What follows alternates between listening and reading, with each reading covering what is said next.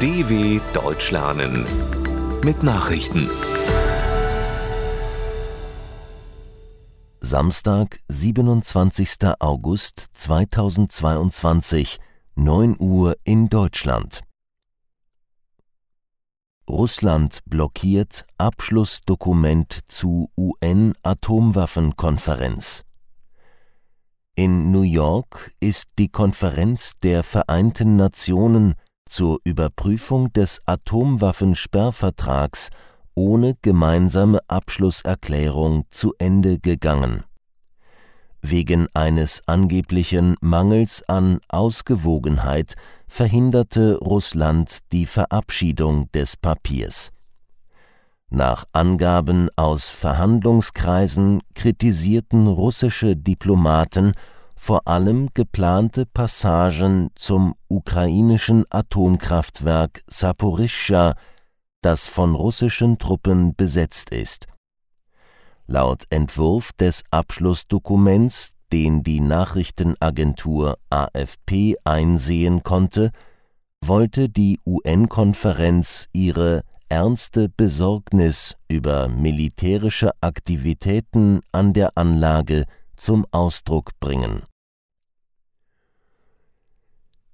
Zelensky warnt vor erneuter AKW-Abschaltung.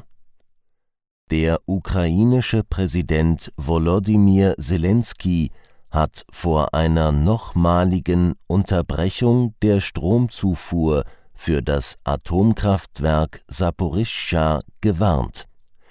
Die Situation dort sei nach wie vor sehr gefährlich, sagte Zelensky in seiner nächtlichen Videoansprache. Eine weitere Abschaltung der Reaktoren wegen Strommangels würde das AKW erneut an den Rand einer Katastrophe bringen. Die beiden funktionierenden Reaktoren des Kraftwerks wurden am Freitag wieder an das Netz angeschlossen. Russland und die Ukraine machen sich gegenseitig für die Ursache des Stromausfalls verantwortlich. Russlands Ex-Präsident stellt Bedingungen für Friedensverhandlungen. Der frühere russische Staatschef Dmitri Medvedev hat einem schnellen Ende des Angriffskriegs gegen die Ukraine eine Absage erteilt. Russland werde seine militärische Kampagne fortsetzen, bis es seine Ziele erreicht habe, sagte der Putin-Vertraute dem französischen Sender LCI. Die russische Regierung sei jedoch unter bestimmten Bedingungen zu Gesprächen mit dem ukrainischen Präsidenten Volodymyr Zelensky bereit. Ein ukrainischer Verzicht auf einen NATO-Beitritt sei von entscheidender Bedeutung, reiche aber nicht aus, um Frieden zu schaffen. Das Vorgehen von Russlands Militär in der Ukraine nannte Medvedev maximal schonend und gemäßigt. Dokument zeigt Gründe für Durchsuchung von Trump-Anwesen. Nach der Razzia bei Ex-Präsident Donald Trump hat das US-Justizministerium ein Dokument in Auszügen veröffentlicht, das Grundlage für den Durchsuchungsbefehl war.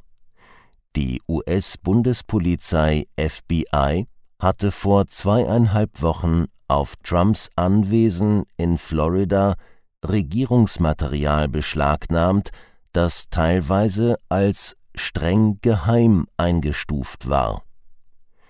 Wie jetzt bekannt wurde, war ein Anfangsverdacht gegen Trump der Grund für die Razzia. Demnach hatte der Ex-Präsident Anfang des Jahres Dokumentenkisten aus seinem Privatbesitz an das Nationalarchiv übergeben, in denen sich ebenfalls geheime Unterlagen befanden. USA sollen Kuba bei Wiederaufbau von Treibstofflager unterstützen.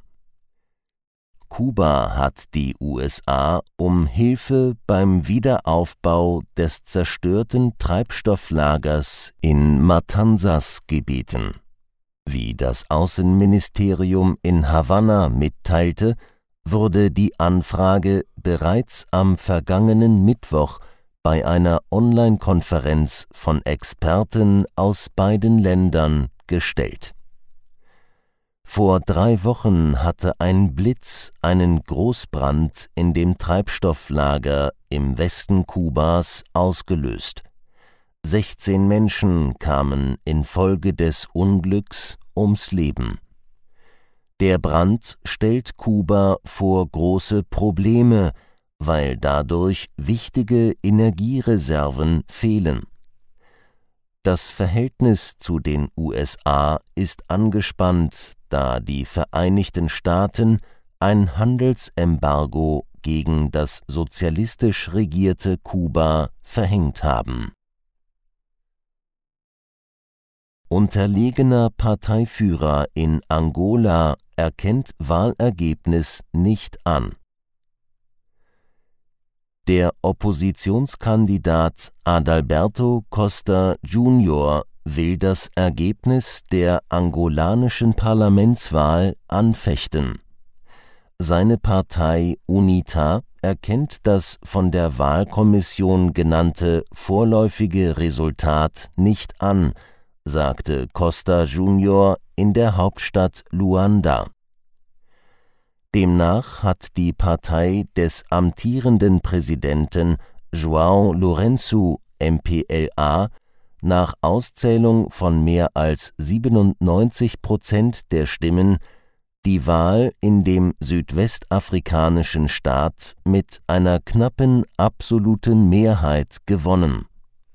Die von Costa Junior angeführte UNITA sei auf gut 44 Prozent gekommen, so die Kommission. Der Oppositionskandidat fordert die Einrichtung einer Überprüfungskommission. Die MPLA regiert Angola seit fast 50 Jahren.